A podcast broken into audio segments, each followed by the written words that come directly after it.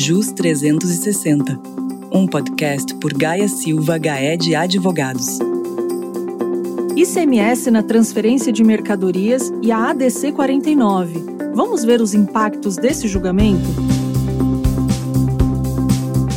Em abril de 2021, foi julgado pelo Supremo Tribunal Federal a ação declaratória de constitucionalidade 49, mais conhecida como ADC 49, a ação teve por objetivo pacificar a discussão acerca da incidência do ICMS nas transferências entre filiais de uma mesma empresa.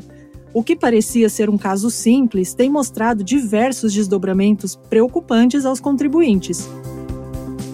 Olá, eu sou Juliana Quadrado, a sua anfitriã aqui no JUS 360, e neste episódio estou na companhia dos tributaristas Marcela Dari Camargo, do escritório de São Paulo, e Samir Darri, de nosso escritório no Rio de Janeiro. Marcela, Samir, sejam muito bem-vindos ao programa. É um prazer contar com a participação de vocês para falar sobre esse tema tão relevante. Olá, Ju. Olá, Samir. Muito obrigado. O prazer é meu de poder aqui estar conversando com vocês, discutindo esse tema tão importante que é a DC 49. Olá, Juliana, Marcela. O prazer é todo meu é, esclarecer esse julgamento, tecer algumas considerações importantes aí que será de grande valia. Samir, para que possamos nos contextualizar sobre o tema, seria possível falar um pouco sobre o histórico dessa discussão? A discussão acerca da incidência do CMS nas transferências entre filiais de uma mesma empresa, ela não é nova.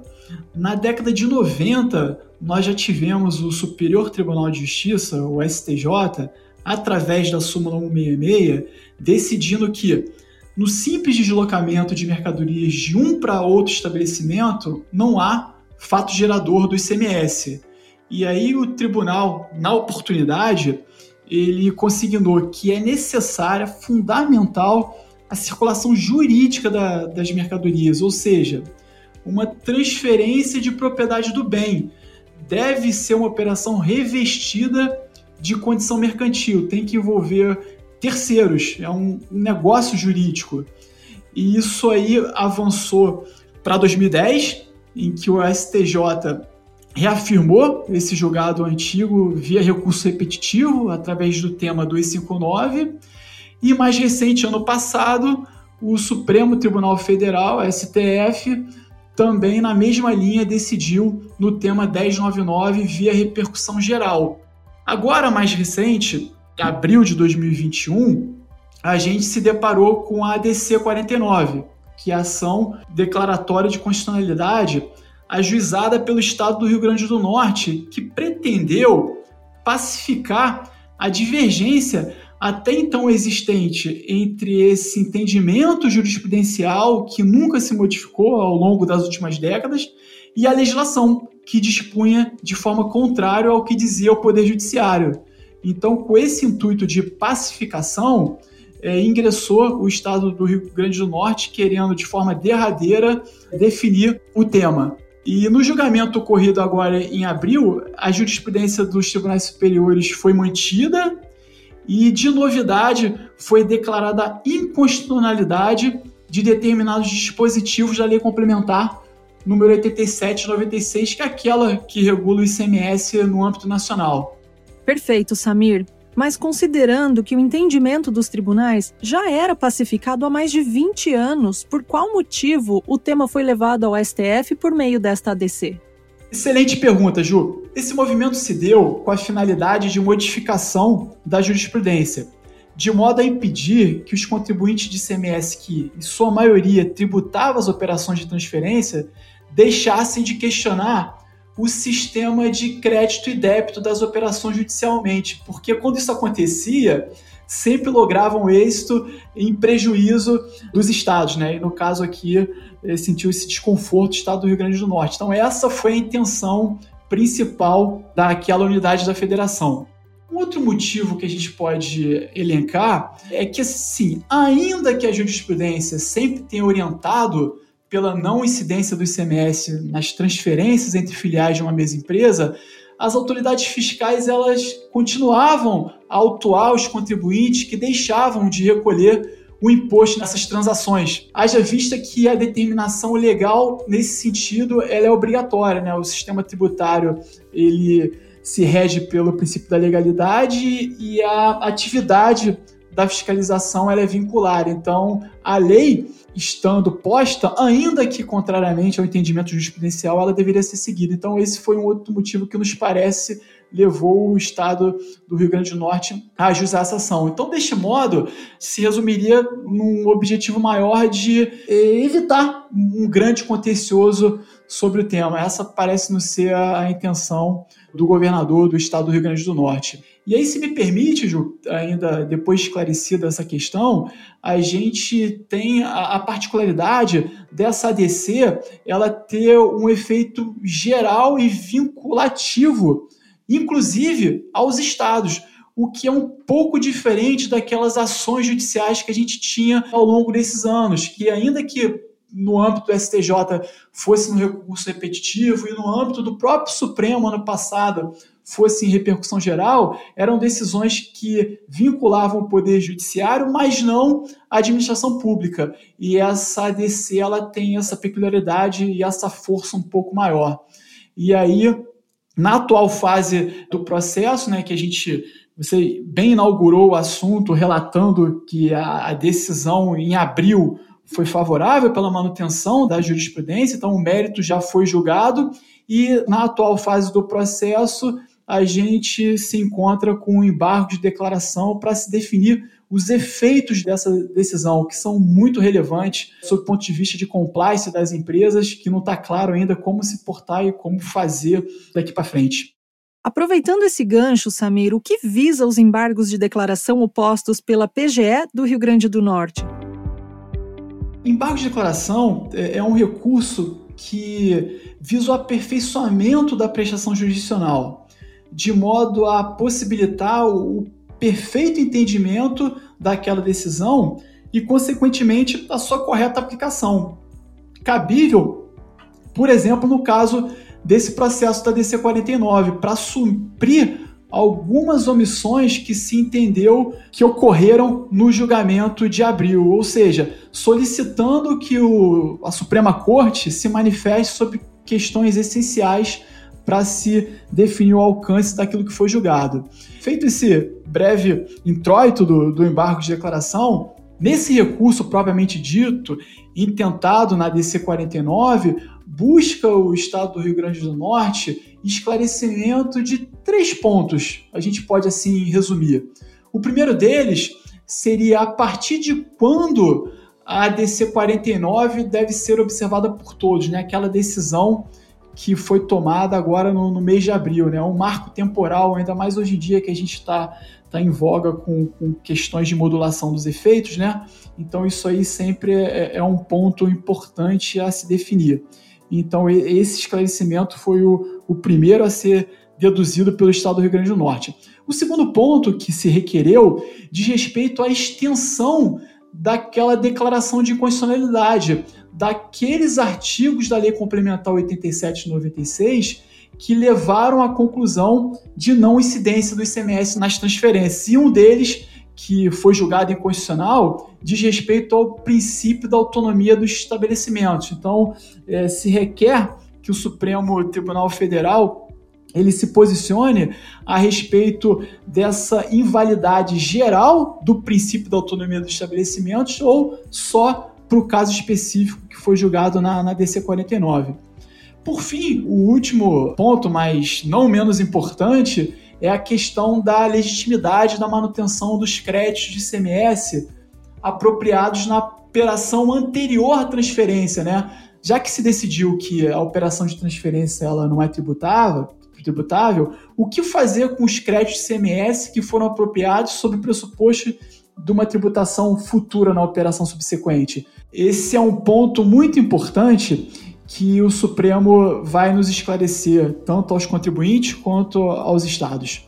Por fim, uma informação recente é que os embargos de declaração foram pautados para serem julgados no dia 3 de setembro, o que é excelente, considerando a expectativa de que sejam dirimidas todas as dúvidas decorrentes da decisão proferida em abril.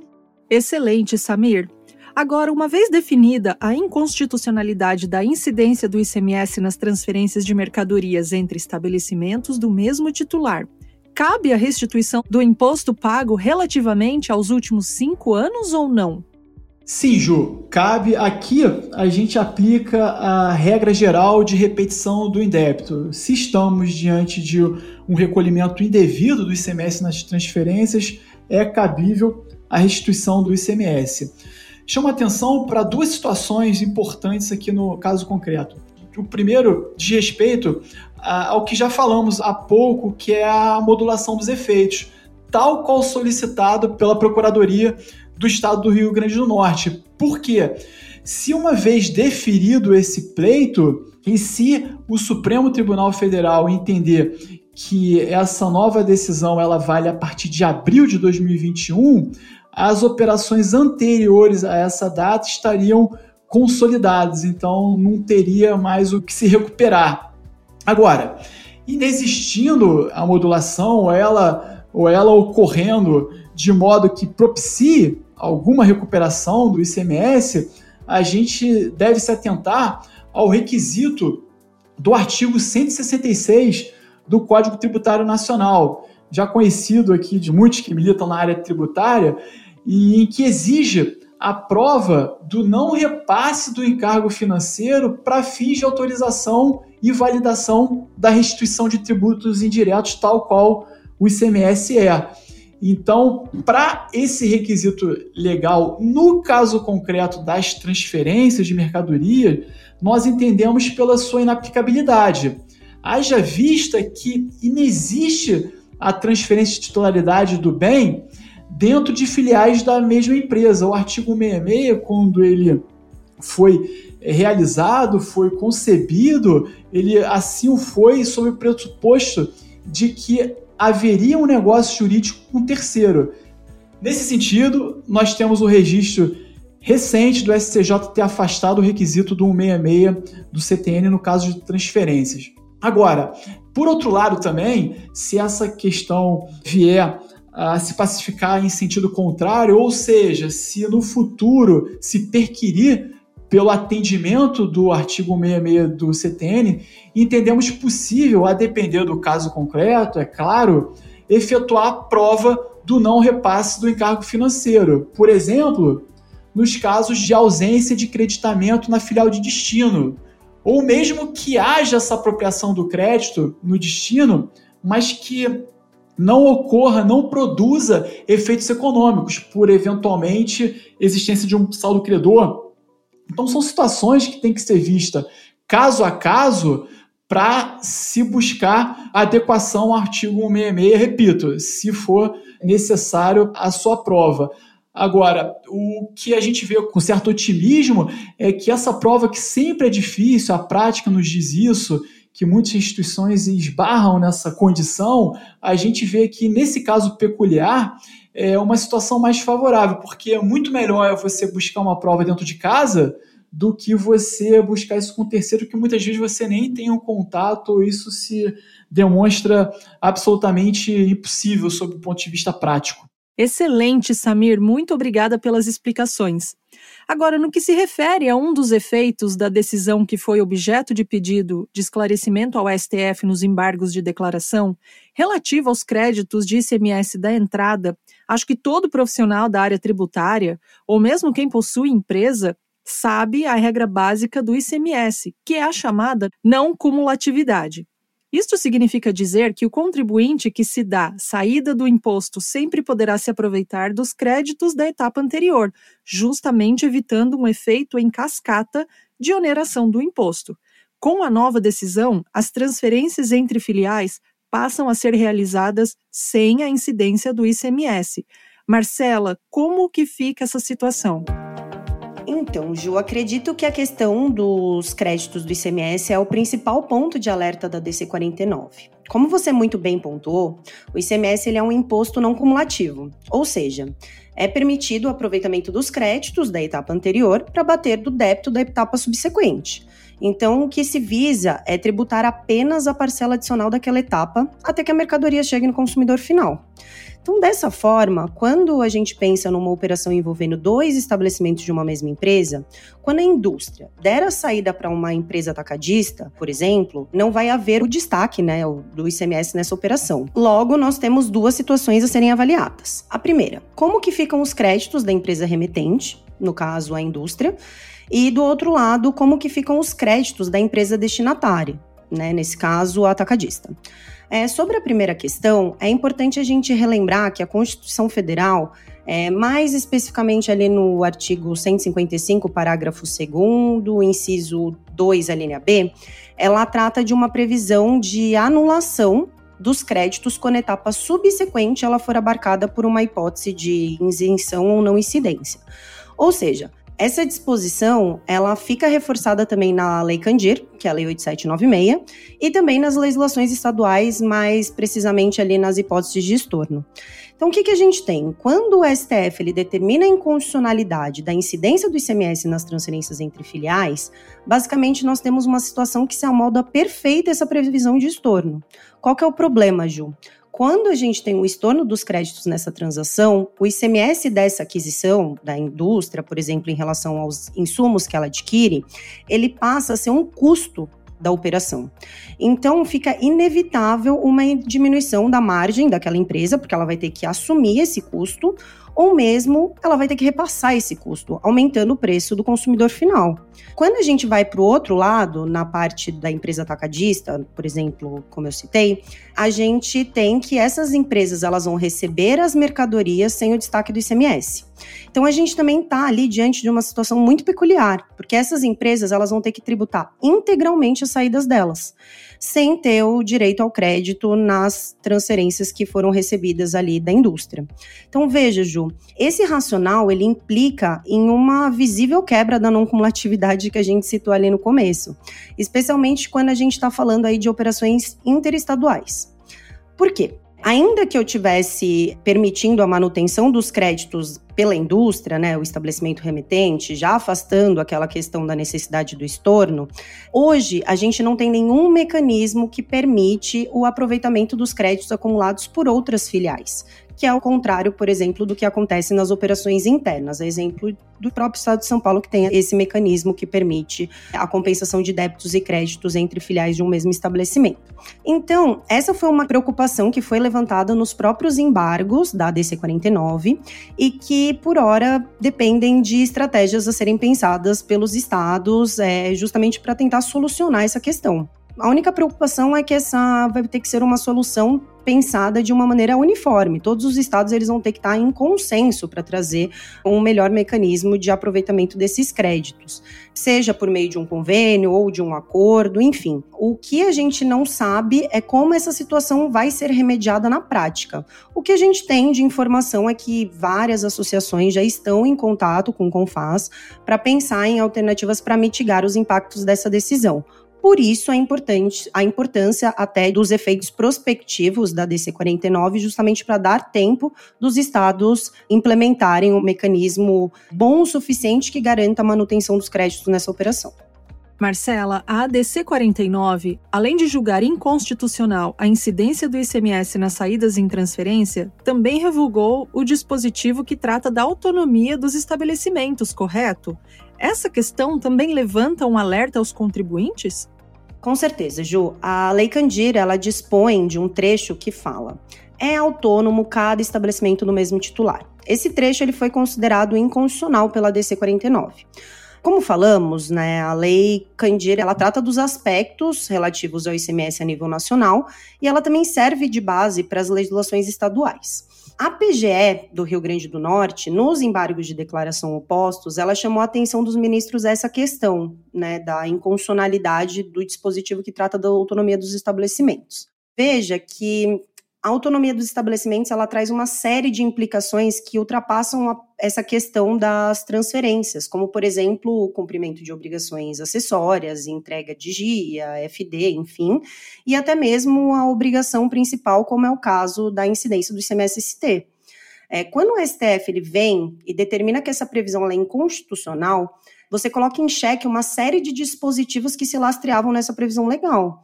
Sobre essa questão, Ju, a gente precisa aguardar o esclarecimento do STF nos embargos de declaração, justamente para verificar o alcance do próprio dispositivo da Lei Candir, que trata da autonomia, para verificar se eles estavam limitados apenas a tratar das transferências entre filiais ou não. Então a gente vai precisar aguardar isso. Existe algum outro ponto de alerta em relação à ADC 49, Marcela? Inclusive, nós temos sido consultados por vários clientes em relação à questão dos benefícios fiscais. Muitos contribuintes eles reorganizaram suas operações e investiram grandes quantias para abrir filiais em todo o Brasil, seja por questão logística, mas é, principalmente por questões de eficiência tributária, a partir aí da obtenção de benefícios fiscais do ICMS. A não incidência do ICMS nas transferências entre filiais, ela pode inviabilizar essas transações, uma vez que você impossibilita a fruição dos próprios benefícios fiscais de um atacadista, enfim, que conste nesse estado. E isso vai depender da questão do que ficar decidido na DC 49. Vale relembrar, Ju, que a gente está passando por um período de convalidação dos benefícios fiscais a partir da Lei 160. Ou seja, se a gente tiver uma modificação legislativa que obste a fruição dos benefícios fiscais, é, pode ser que a gente tenha um não cumprimento desse prazo de convalidação e vai impactar negativamente no planejamento econômico de diversas empresas que atualmente geram empregos em todo o Brasil.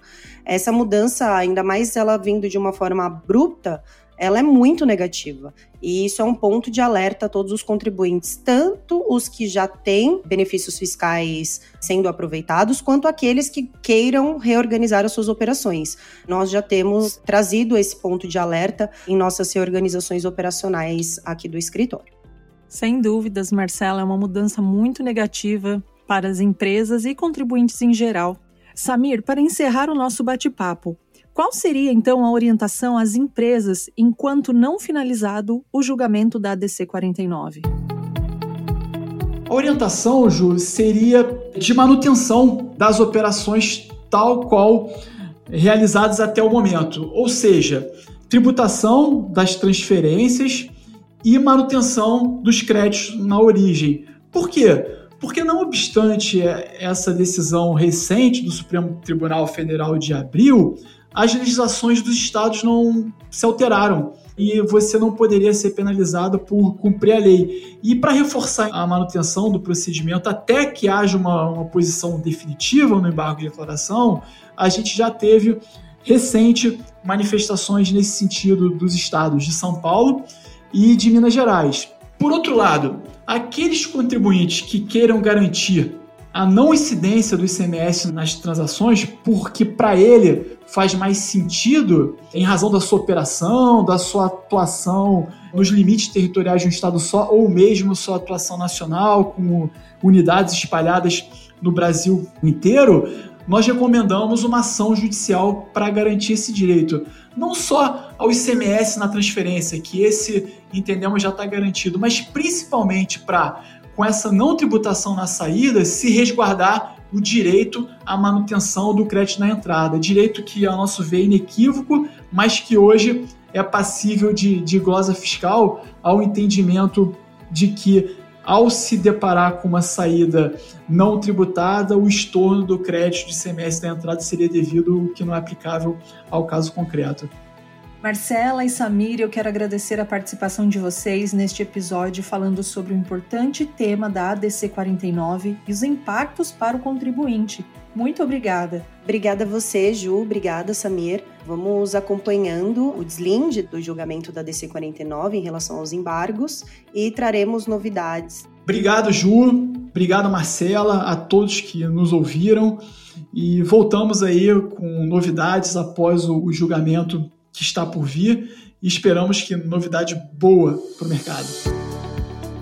E você, quer saber mais sobre direito tributário? Então acesse gsga.com.br ou siga Gaia Silva Gaia de Advogados no LinkedIn e também em nosso canal no YouTube. Um abraço e até o próximo JUS 360.